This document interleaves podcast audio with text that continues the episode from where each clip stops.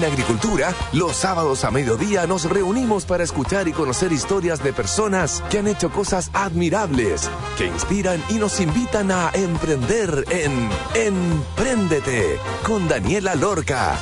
Daniela Lorca es emprendedora y fundadora del sitio web babytuto.com, líder en e-commerce.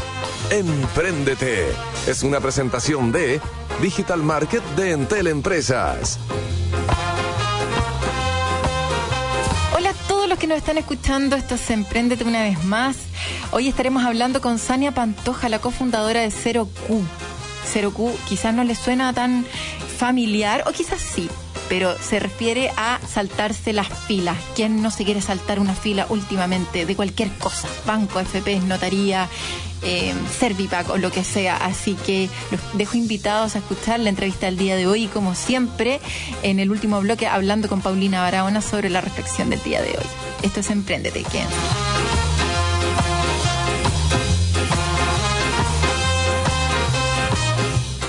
Partir entonces con la entrevista de hoy. Oye, ¿han cachado qué lateros son los tiempos de espera en las notarías, operadores logísticos, banco, AFP, verdad? Bueno, les quiero contar que hay una startup que elimina los tiempos de espera en los lugares de atención a público. Ofrecen una app a través de las cuales las personas pueden sacar un ticket de atención virtual y así no tener que hacer filas cuando hacen trámites. Están presentes cerca de mil puntos en todo Chile. Zero Q lleva seis años en el mercado. Sin embargo, en los últimos meses han tenido su crecimiento más explosivo, justamente porque las empresas están fomentando este servicio para reducir las aglomeraciones en sucursales y las personas están adoptando rápidamente su uso para evitar con un crecimiento de más de un 4.000% en el uso del ticket virtual en un año, hoy ya no solo estamos abarcando todo el terreno nacional, sino que también están expandiéndose a Perú y Colombia. Sania Pantoja es cofundadora de Zero Q y a sus 29 años, que me aclaró recién cumplidos el domingo pasado, lidera una empresa que hoy factura millones de dólares y que soluciona un gran problema que se agudizó en pandemia, las filas de espera. Es experta en tecnología y emprendimiento, fue reconocida con el Premio Nacional de Innovación de Aboni y una de las 100 mujeres líderes eh, nombrada por las mujeres empresarias. Bienvenida, Sania, ¿cómo estás? Bien, gracias. ¿Y ustedes? Bien. Oye, man, su currículum para tener 29 años. Impresionante. Gracias. Oye, eh, Sania, cuéntanos para las personas que no te conocen y quizás tampoco conocen Zero Q, ¿quién eres y cómo llegaste a formar Zero Q? Bueno, tú ya más o menos me presentaste, soy Sania Pantoja, eh, efectivamente tengo 29, los cumplí hace dos semanas. Eh, y bueno, ¿cómo, ¿cómo empezamos con Zero Q? En realidad fue hace, hace cerca de seis años, yo estaba en la universidad, se me acercó quien ahora obviamente es mi socio y también es el gerente general, buscando como personas que eh, con quien poder hacer eh, resolver en el fondo este problema que el problema el de la fila siempre ha estado. O sea siempre nosotros cuando partimos esto es porque es una lata hacer fila pero efectivamente como como bien mencionabas tú ahora se agudizó por el por el tema de la pandemia. Pero las filas siempre han existido solamente que ahora se vuelven más visibles. Entonces ahí fue como empezamos el 2014 con eh, una solución que buscar eliminar las filas y que, y que en el fondo la gente pudiese que pudiésemos de alguna forma como avisarles que su número está siendo llamado en cualquier parte, en una notaría, en, en cualquier parte que uno se planta de repente horas esperando, que nosotros pudiésemos avisarle. Y así empezó todo y en el fondo fue creciendo y finalmente hicimos lo que se llama el ticket virtual, para que tú desde tu casa puedas tomar un turno y esperar la espera, hacer la espera en tu casa. Nada peor que llegar al lugar, sacar un número, así como un número, van en el 20, sacaste el 100, dijiste como, obvio que alcanzo a hacer mil cosas, volviste, van en el 110 y es como, señora perdió su turno. Y es como, de nuevo, no puede ser. Oye, para no, y te dicen, te dicen saca un turno y te tienes que sacar de nuevo y, ya no te quieres mover de ahí, entonces te plantas una hora. Mm. Oye, partieron con un tótem. Eh, hicieron como una mezcla de hardware con software, pero en realidad eh, descubrieron hace poco tiempo que el tótem es más como un commodity y la clave la encontraron en el software. Sobre todo la data que se genera y eh, este mm, procesador o, como, le llaman ustedes, que, que, lo nombran como Blue Queen, que es un módulo de inteligencia artificial. Cuéntanos cómo funciona y qué es lo que hace. Ya, sí, mira, efectivamente lo que tú dices, nosotros también tenemos la parte de hardware, que son estas máquinas que cuando tú, por ejemplo, vas al, no sé, al banco, al ISAPRES, pones tu root y sale tu numerito, ¿Sí? muchas de esas máquinas también son nuestras, ya, porque si bien tú puedes sacar el número de forma remota, también teníamos que dar la posibilidad a la gente de sacarlo de forma presencial a quienes no estuviesen digitalizados todavía. Claro. Entonces, esas dos máquinas en el fondo conversan. Si tú sacas desde el celular tu número, vas a sacar, por ejemplo, el A200 y si hay una persona que está de manera presencial, va a sacar el A201. La única diferencia es que tú vas a, realizar tu espera tomándote un café y la otra persona va a tener que estar ahí eh, presencial, pero eh, eh, ambas se, coordinan. Y nosotros cuando empezamos con este tema del software nos dimos cuenta de que el ticket virtual es una cosa súper interesante, pero le podíamos sacar mucho más provecho y empezamos a meternos todo en, fuertemente en lo que es el, mundo tan conocido o tan, hablado de la data. Y en, el fondo, poco a poco, la misma tecnología nos fue arrastrando a, la inteligencia artificial, que en el fondo nos dimos cuenta de que, perfecto, la data era muy interesante. Explotemos la data. Después ¿Qué nos data? cuenta que había mucha información. ¿Qué data era? Por ejemplo, eh, por dónde la gente saca mayor cantidad de tickets. hacia dónde va. Por ejemplo, un estudio bien interesante que hicimos con un banco es que nos dimos cuenta de que, por ejemplo, ellos tenían, tienen 0Q en una sucursal, por ejemplo, en el golf. Y ellos creían que la mayoría de sus sucursales venían, o sea, de sus clientes venían de por ahí cerca. Y nos dimos cuenta que no, que la mayoría de la gente sacaba ticket virtual era de Providencia y se movían a la, sucursal, del golf. Entonces, claro, ¿y por dónde se mueven? ¿Por qué calle? Eh, eh, ¿Cuánto esperan? ¿Cuántas veces van? ¿A qué van?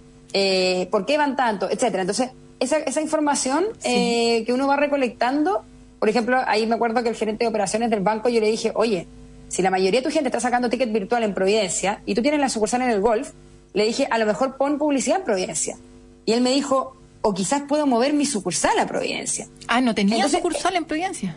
No, o sea, tenía, pero una más chica. entonces a lo mejor hablándola de allá. Entonces, eh, la, data te va dando como, como otras aristas que uno de repente no ve y en el fondo con información se puede tomar mejores decisiones. No, y también... Y poco a poco. Sí, como el caso que yo más me imagino es, ponte tú, ¿a qué vienes? ¿Para qué estás sacando turno? ¿Para hacer qué trámite? Y en el fondo es como, de repente, un trámite que es súper rápido. Rápido, claro, y que lo voy a hacer online que en el fondo el banco no tiene idea de que toda la gente va al banco y se le llena el banco y por eso quizás se ve para afuera como un mal servicio.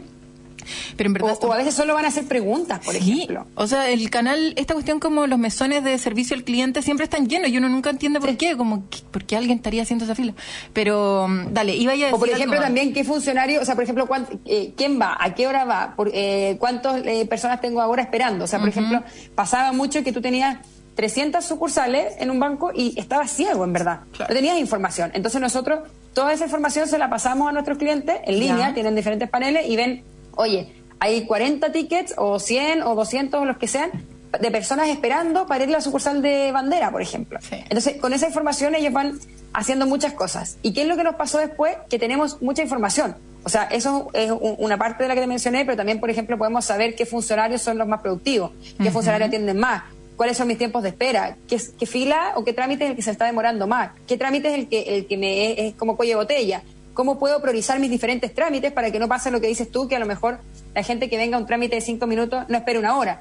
todo ese tipo de, preguntas se fueron dando y nos dimos cuenta de que teníamos demasiada información que sí podía resolver esas, esas preguntas, pero ya era mucha información para poder ser trabajada en Excel o, incluso de repente por humanos que no sabí por dónde partir. Y ahí fue que empezamos con el tema de inteligencia artificial y, y dejamos a la máquina que nos diera todo ese tipo de respuestas.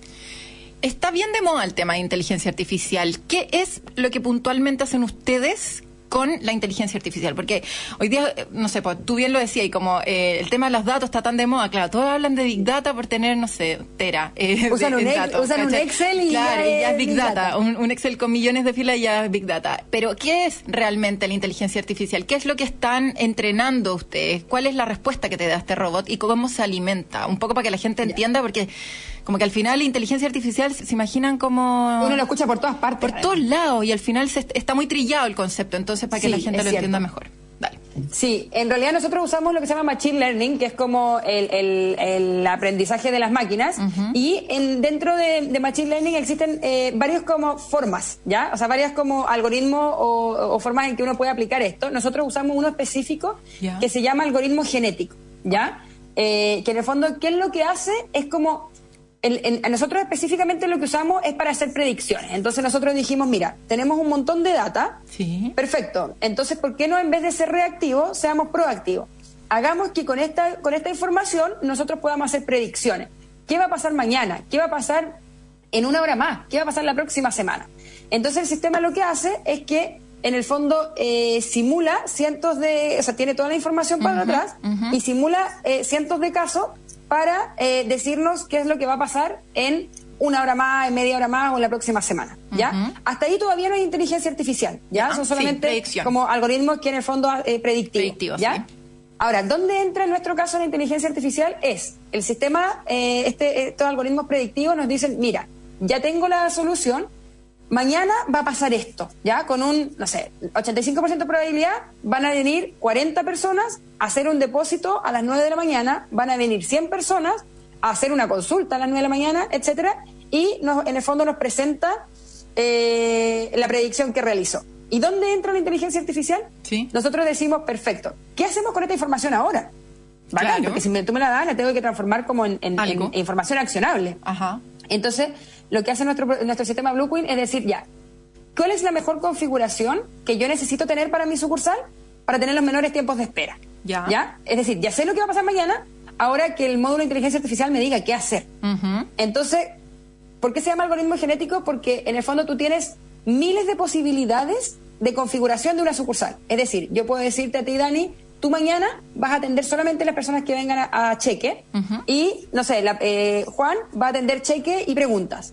Y Pedro, y así con cientos de, de ejecutivos que tengo cientos de posibilidades de eh, configuración.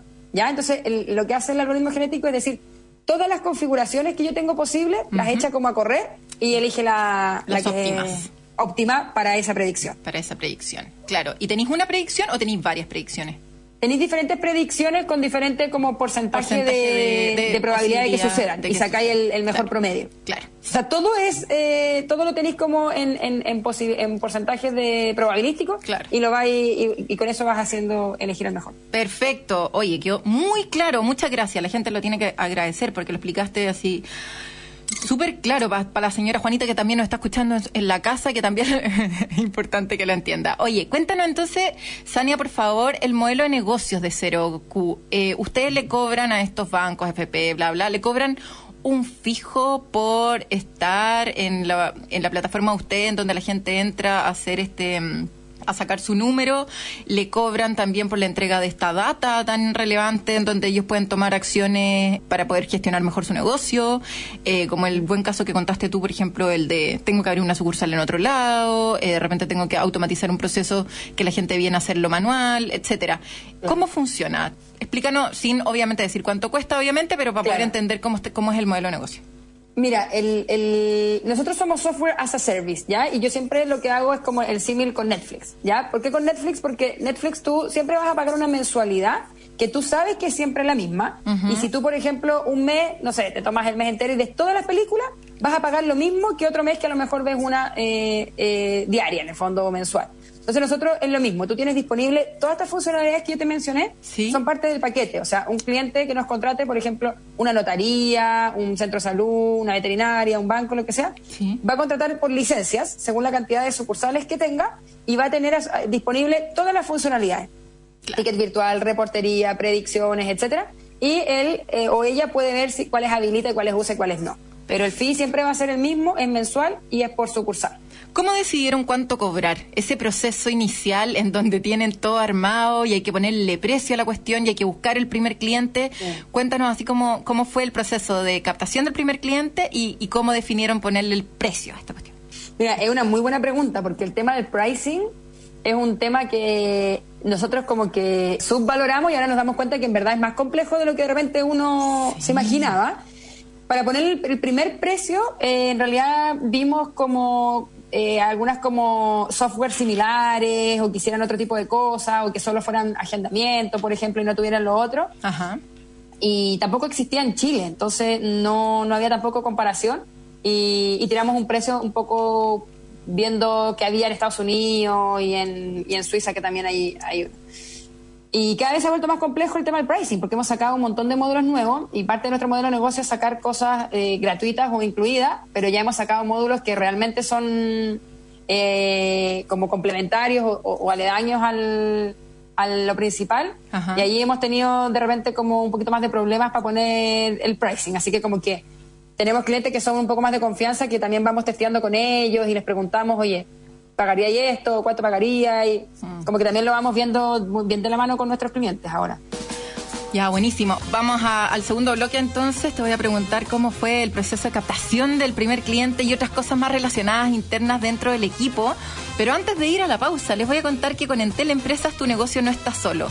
Vende por internet con una página web, con carrito de compras, atienda a tus clientes las 24 horas del día con un chat automatizado, trabaja a distancia con tu equipo y mucho más. Conoce todas las soluciones digitales para pymes y emprendedores en nuestro Digital Market. Encuéntralo en entel.cl slash empresas. Vamos a escuchar Time is on your side de Earth, Wine and Fire y ya estaremos de vuelta entonces con Sania Pantoja, la cofundadora de Zero Q. Vamos y volvemos.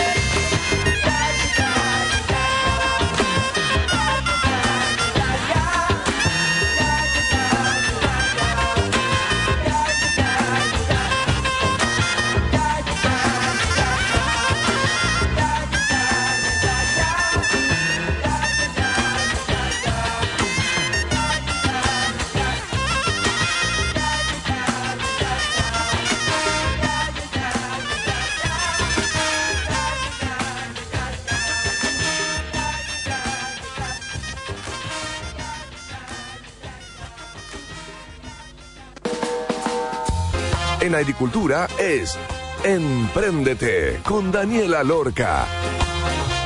Ya estamos de vuelta entonces en el segundo bloque con Sania Pantoja. Sania, antes de pasar a la próxima pregunta, ¿cómo fue el proceso de captación del primer cliente? Ya, mira, bien interesante porque el primer cliente, bueno, el abuelo de, uno de mis socios nos hizo ahí eh, una reunión y él es muy antiguo, entonces obviamente dijo reunión sin compromiso, sin nada, casi que hacerlo lo más difícil que puedas hacérselo con un notario. Y fuimos para allá y eh, le presentamos el, el, sistema, lo que, lo que íbamos a hacer y todo, y eh, le pareció bien probarlo. probamos el, el sistema y al comienzo obviamente fallaba mucho. Entonces, ¿qué es lo que hacíamos? Ahí Ernesto con Sergio, que eran eh, eh, son los otros, en el fondo, dos fundadores, iban mucho, casi todos los días a visitar al cliente, porque se caía, eh, porque no funcionaba, porque algo fallaba. Y poco a poco el tema empezó a funcionar mejor, la gente empezó a tomar su turno desde el celular y el sistema también se iba volviendo más estable. Entonces empezamos a ir menos a la sucursal, eh, a visitarlo menos, y eh, porque estábamos enfocados en hacer la empresa y porque ya nos íbamos a lanzar y, habíamos eh, resuelto las dudas que teníamos y creíamos que ya era tiempo de lanzarnos.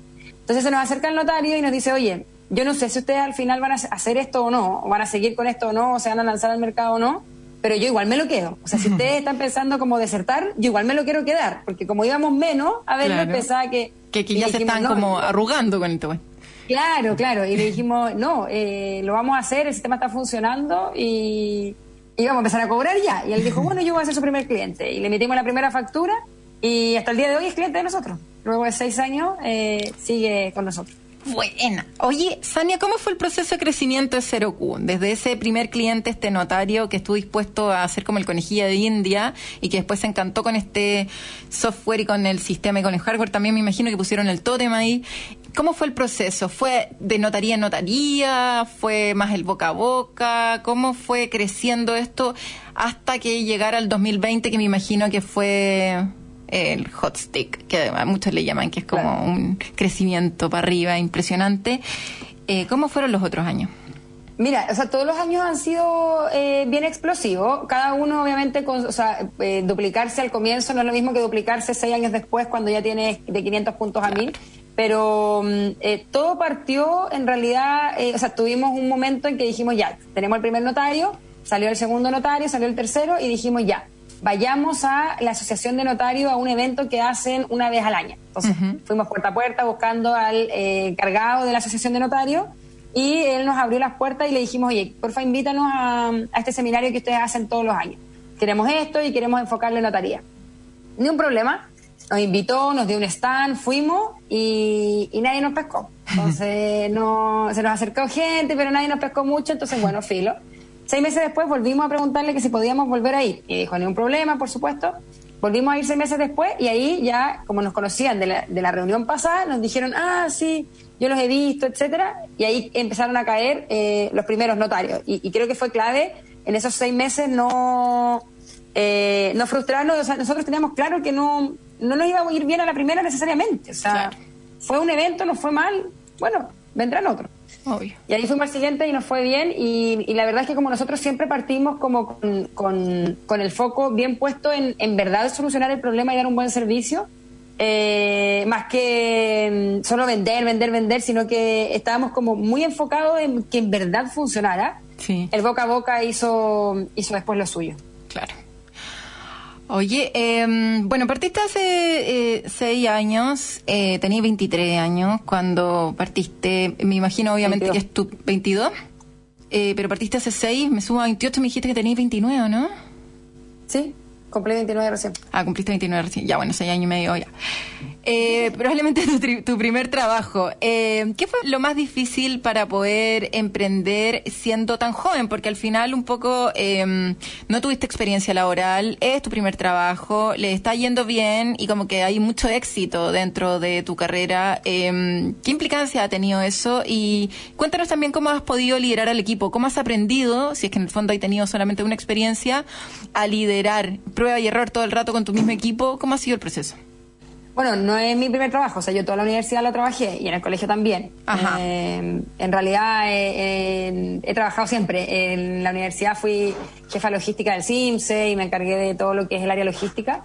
Pero ya emprender, eh, yo creo que el principal desafío cuál fue es que estáis sola, o sea, ya no tenéis alguien que te diga, o sea, tú tenéis que ver que tenéis miles de cosas que hacer ¿Cuál será la más importante? ¿Cuál será la que puedo hacer mejor?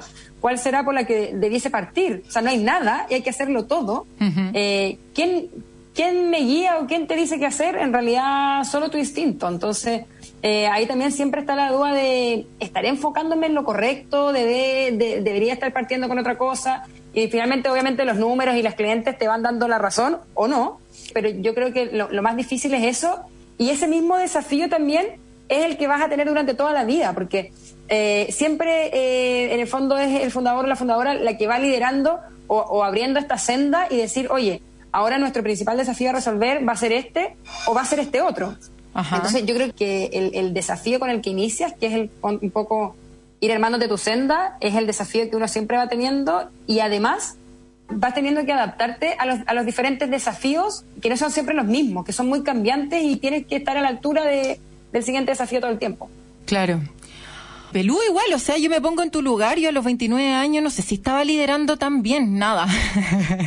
Ahora que, que, miro para atrás, tengo 36, eh, como que no como que ahora tengo un estilo totalmente distinto, entonces me imagino todo el trabajo que hay tenido ahí eh, de poder liderar, de ser constante ¿Qué cosas como hay aprendido en esta época en liderando 0Q? Em, porque en el fondo contaba que, que había trabajado en otras cosas, claro, como de repente promotora y otras cosas, pero al final no es lo mismo, porque mm. no, es lo, eh, no es lo mismo estar a cargo del Sims, que divertido, yo también estuve en, en la Portale, cuando lo tuvimos nosotros como eran eventos así muy masivos masivos claro y, y, buena onda y en el fondo claro pero Sí, dale, como que no, no, no tenía no tenía ya en juego eh, la continuidad de los trabajadores de tu empresa, por mm, ejemplo, no era ya de ningún banco eh, con algún crédito detrás de tu empresa, entonces la responsabilidad era distinta, es buena onda porque... No, claramente no es lo mismo. No es lo mismo, ¿cachai? Entonces cuando tenía otro tipo de responsabilidad como el que tenía ahora en el fondo, donde tenía un trabajo, una empresa que depende de, de tus decisiones, eh, ¿cuáles tú encontráis que han sido las más malas? Así como que tú decís, me acuerdo de esta y me arrepiento, pero enormemente, que quizás ni siquiera fue tuya y fue conversada con tus otros dos socios. Claro, como decisiones malas, que tú miráis para atrás en estos seis años y decís, ¿sabes qué? Quizás no fue necesariamente tuya, fue una decisión entre los tres fundadores, pero que tú decís, esta fue una muy mala decisión y no lo volvería a hacer nunca. Si te pudiera preguntar las top tres decisiones más malas que hay tomado, en estos seis años, ¿cuáles creeríais que son? Mira, la primera yo creo que fue, eh, o sea, que fue más que una mala decisión, eh, una cosa que yo también aprendí, que yo al comienzo, efectivamente, claro, uno tiene, eh, yo ya lideraba un equipo y somos todos de la misma edad, todos buena onda, entonces en verdad yo lo veía como, oye, somos todos pares y yo de repente uno con, con, sus amigos o con sus pares se grita de repente, entonces como, oye, pero ¿cómo? ¿Por qué? Y, y, en realidad habían algunos que sí, que te sienten más cercana y todo, pero también cuando vas creciendo hay algunos que ya te van mirando con, eres la jefa o mm. eres la que lidera, entonces obviamente eh, la relación es asimétrica y eso me, me costó como, como entenderlo, o sea, mm. como darme cuenta de que efectivamente la relación para algunos eh, puede ser un poco más asimétrica y tengo que tener más cuidado con eh, no tratarlo como quizás me pelearía con mi hermano. Entonces, eh, en, cuando estábamos partiendo cometí ese error. Eh, de, decir como, como hablarle así como le hablo a mi socio, que también es, mi mejor amigo. Entonces, ahí también aprendí eh, que tengo que como tener un poquito más cuidado de repente en respetar también esa, esa relación que algunos se la forman y se da. Otra mala decisión eh, puede haber sido de repente el no fijarme, o sea, el no apoyar a alguien que a lo mejor necesitaba también cierto direccionamiento para hacer mejor su trabajo. Y finalmente, obviamente, eso eh, como que puede, eh, puede haber como un, un área más débil y que sí necesita más apoyo y darme cuenta yo que a lo mejor sin pedírmelo sí lo necesitaba un poco, un poco más de direccionamiento, un poco más de tiempo. Claro. Yo creo que, que, por ahí. Sí. Y se, eh, ha, rotado mucha gente dentro de tu equipo. ¿Cuántas personas trabajan en 0Q? Nosotros actualmente somos eh, 38 personas. eh, nunca ha renunciado nadie, pero sí ha rotado porque, como te decía, o sea, de repente llevar la empresa de 0 a 1 se necesitan ciertas personas y después la empresa pasa de 1 a 10 y algunos en el fondo logran adaptarse al nuevo desafío y otras otras personas eh, fueron buenas para llevar la empresa de 0 a 1 y probablemente no de 1 a 10 y también después vamos a necesitar a otras personas para llevarla de 10 a 100 o si son las mismas que a lo mejor se adaptan. Exactamente. Eso lo hemos vivido todos los que hemos hecho empresas, pues al principio se necesitan puros guerreros y quizás no tan secos en algunas cosas y después vaya avanzando dentro del proceso de tu empresa y se van requiriendo otras habilidades. Oye, eh, igual igual nosotros ahí lo que hacemos es que eh, fomentamos harto el estudio dentro de, la empresa y de hecho tenemos eh, en el fondo desde 0Q tenemos un fondo disponible que es para quien quiera usarlo para estudiar. O sea, si alguien llega y dice, oye, quiero hacer este curso, eh, nos lo pide y nosotros se lo pagamos y aplica y en el fondo, de hecho tenemos por ejemplo todos los lunes eh, de estudio, todas las mañanas de estudio, entonces fomentamos harto también que todos nos vayamos preparando para siempre el siguiente nivel. Qué entretenido. ¿Y cursos de qué tipo? ¿Relacionados, por ejemplo, no sé, clases de Excel hasta un MBA o...? O sea, relacionado a lo que sea también, eh, en el fondo, eh, tu, tu, cargo o a lo que quieras llegar. O sea, por ejemplo, obviamente, quizás un curso de maquillaje no, pero un curso de negociación sí. Claro. Eh, y los informáticos también que tenga que ver con lo que es, no sé, nuevas bases de datos. necesitamos todos estar muy actualizados, entonces necesitamos tener el tiempo para estudiar.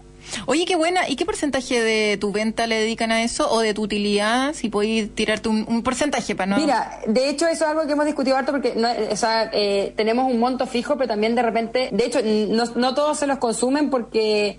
Hay, hay, mucha información gratuita en realidad. Sí, Entonces, ese monto más que nada está como, oye, si alguien en verdad encuentra algo muy bueno y no lo encuentra ya, está disponible. Pero la mayoría de, de, de, todos los que trabajamos ahí somos como bien eh, ambiciosos de, de seguir creciendo. Entonces, en realidad también muchas veces, no sé, eh, por ejemplo, hablamos con otros emprendedores de saber cómo lo hicieron o buscamos en YouTube.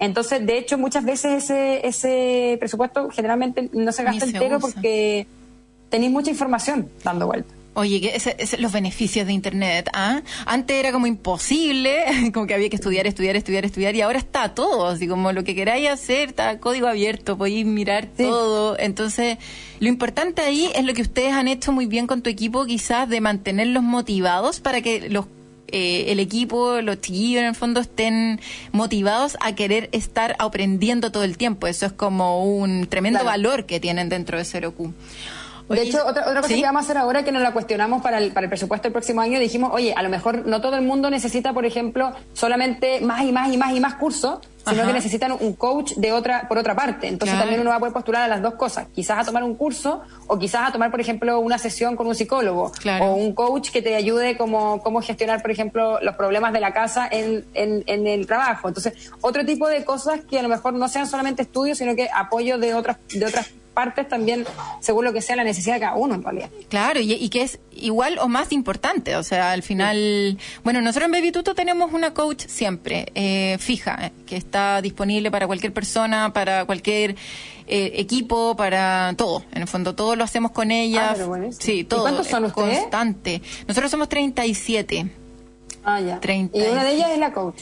Eh, no, con la coach 38 en el fondo, ah, porque es, como freelance, ¿cachai? No, no es con contrato, pero es increíble el apoyo y cómo lo, gente, lo percibe la gente al final, como es algo súper bueno, porque no es como lo que tú decís, no es solamente perfeccionate en la parte técnica, sino que también nos interesa que emocionalmente estés muy estable y estés bien. Así que... Y ella está ahí como para que uno pueda ir a conversar con ella. Sí, todo, ella tiene, no sé, pues tenemos distintas reuniones en la semana de distintos temas y ella tiene abierta su calendario todos los martes de la mañana y ahí es para hacer algún taller específico o si es que alguien quiere hablar con ella, un tema puntual si es que hay de repente un tema entre dos personas, si es que hay un tema de liderazgo, si es que hay un tema de, un equipo en particular, cualquier cosa, ¿cachai? Lo que sea con recursos humanos en el Exacto. Y ella también participa en el proceso de contratación de contratación de las ah, personas, ¿cachai? Eh, es como el valor de la empresa en persona, entonces ella sabe quién puede funcionar, quién no, ¿cachai? Todo. Así que te lo recomiendo. Oye, para terminar, ya se nos está acabando el tiempo. Sania, ¿están expandiéndose a otros países de la región? Eh, cuéntanos, ¿en qué momento deciden hacer esto? Como que llegó el momento en que Chile les, empezó a quedar chico en tamaño de mercado. ¿Cómo piensan hacerlo? van a poner un equipo allá, van a estar todos remotos, cómo quieran implementarlo y cuáles son esos próximos países, porque no sé, estaba leyendo ahí como eh, otros países de la región y yo he estado investigando harto con respecto a los países de la, región y la verdad es que me da depresión cada vez que leo algo de cualquier país. Como que veo Argentina y es como, uy, tengo que pasar la página, como que me da cosas. O sea, Perú, ¿qué onda? Como, ¿qué, ¿qué pasa con los presidentes del liderazgo del país entero en ese país? Como Colombia, otro, otro desastre. Entonces al final digo, qué difícil en la elección de un próximo país, te lo pregunto porque en Baby le hemos dado mil vueltas al tema y, al final nos terminamos echando para atrás todo el rato porque como que en eso el mercado chileno es súper idóneo. ¿Por qué deciden irse para afuera? ¿Solamente por un tema de tamaño de mercado? ¿Y cuáles son los próximos países? Sí, o sea, es un poco de todo. Ahora, efectivamente, claro, tú decís eh, eh, de Chile es como idóneo, pero en verdad yo me imagino, por ejemplo, estando, no sé, en Colombia eh, y viendo Chile y uno dice, uh, no, o sea, no me vendría tampoco a Chile porque está todo este despertar social o porque está lo que sea. Entonces también, de repente uno acá está más cómodo y en verdad afuera eh, no sé si siempre es mejor, pero es otra realidad, otro problema nomás. Acá también tenemos otros problemas y aún así vendemos. Bueno, sortearemos los problemas de allá y veremos cómo nos va. ¿Por qué decidimos un poco? Eh, bueno, obviamente estratégicamente ya, ya había que salir eh, por un tema de, de, mercado, del valor de la empresa, de posicionamiento en Latinoamérica, eh, un tema bien estratégico. Y también se da que nosotros tenemos una alianza con IBM. Ya. Antes no lo habíamos podido hacer eh, porque obviamente tener manos en toda Latinoamérica nos salía no solo carísimo, sino que operacionalmente muy difícil. Y eh, IBM ya tiene gente en todos los países, eh, a ellos les interesa en el fondo apoyarnos también en esos países, entonces de la mano de ellos también nos puede salir mucho más fácil. Claro que sí. Oye, ya, pues Sania, muchas gracias por la entrevista el día de hoy. Creo que contaste un montón de cosas, la gente lo, tiene que haber percibido súper cercana a la entrevista, así que muchísimas gracias. Eh, por favor, recuérdanos la página web de Cero Ocupa que la gente pueda evitarse las filas de ahora en adelante y poder sacar sus números de atención de manera virtual. La página es eh, www.0q con Z y Q de queso al final, 0q.cl. Y ahí obviamente van a ver todos los lugares que están asociados y pueden sacar su turno. Eso, ya, nunca más filas. Ese, es el lema. Muchas gracias, Sania, por la entrevista del día de hoy. Oye, antes de irnos al, tercer bloque eh, con nuestra querida Paulina Barahona, les voy a contar que con Entel Empresas tu negocio no está solo. Vende por internet con una página web con carrito de compras, atienda a tus clientes las 24 horas del día con un chat automatizado, trabaja a distancia con tu equipo y mucho más. Conoce todas las soluciones digitales para pymes y emprendedores en nuestro digital market. Encuéntralo en entel.cl slash empresas. Vamos a, entonces a una pausa y ya estaremos de vuelta en el tercer bloque con Paulina Barahona. Vamos y volvemos.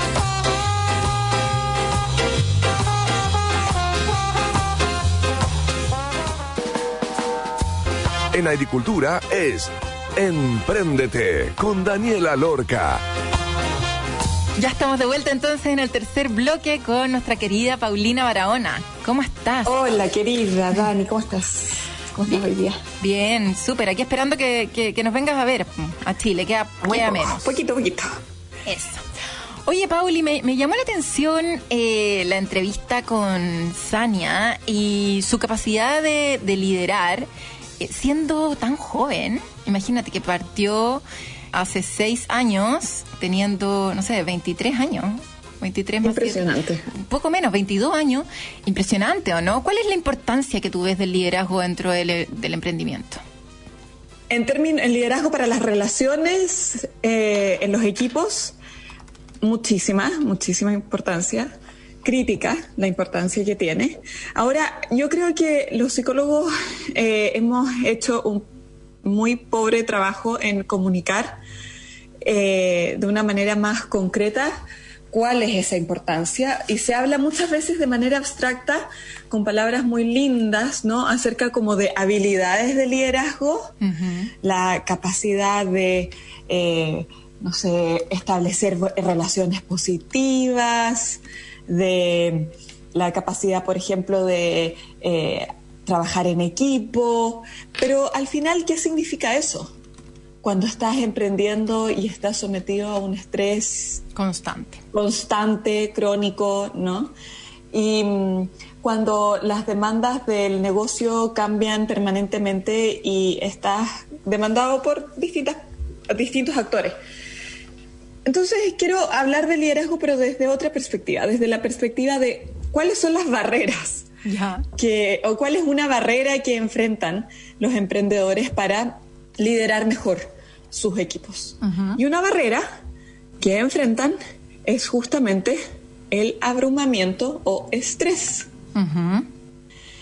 Cuando nos sentimos abrumados o sobrepasados, cuando nuestro sistema, sentimos que nuestro sistema, nuestro cuerpo, nuestras emociones, nuestra eh, mente no tiene suficientes recursos como para responder a las demandas del momento, definitivamente no tenemos suficientes recursos como para ser más proactivos o más este, positivos, si tú quisieras, para trabajar en equipo y nos volvemos más ansiosos, más impulsivos, más irracionales, más irritables, eh, menos creativos, con menos capacidad de organizarnos, etc. Entonces, si uno le da importancia a las relaciones, del equipo, a las relaciones humanas dentro de la empresa como un valor muy importante para que a la empresa le vaya bien, una manera de ir aterrizándolo de una muy concreto, muy concretamente es qué estresores tengo que ir eliminando de mi sistema para yo tener más recursos para poder escuchar las necesidades de los demás, por ejemplo. Para que cuando lleguen mis colaboradores yo no esté tan sobrepasado que no pueda eh, escucharlos, que sencillamente cierre la puerta de la oficina y diga, no, no, no, ahora no, no puedo porque estoy sobrepasado. Claro. Entonces, ¿qué estresores tengo que ir eliminando para yo poder estar en un estado mental, emocional, psicológico un poquito más calmado que me permita estar más abierto, que me permita escuchar lo que los demás necesitan, que me permita acercarme a ellos y preguntarles, ¿cómo estás? ¿Qué necesitas? ¿Cómo te puedo guiar ahora? Que me permita finalmente atender las relaciones humanas dentro de la empresa. Si yo estoy sobrepasado y con mil cosas en la cabeza, eso va a ser muy difícil.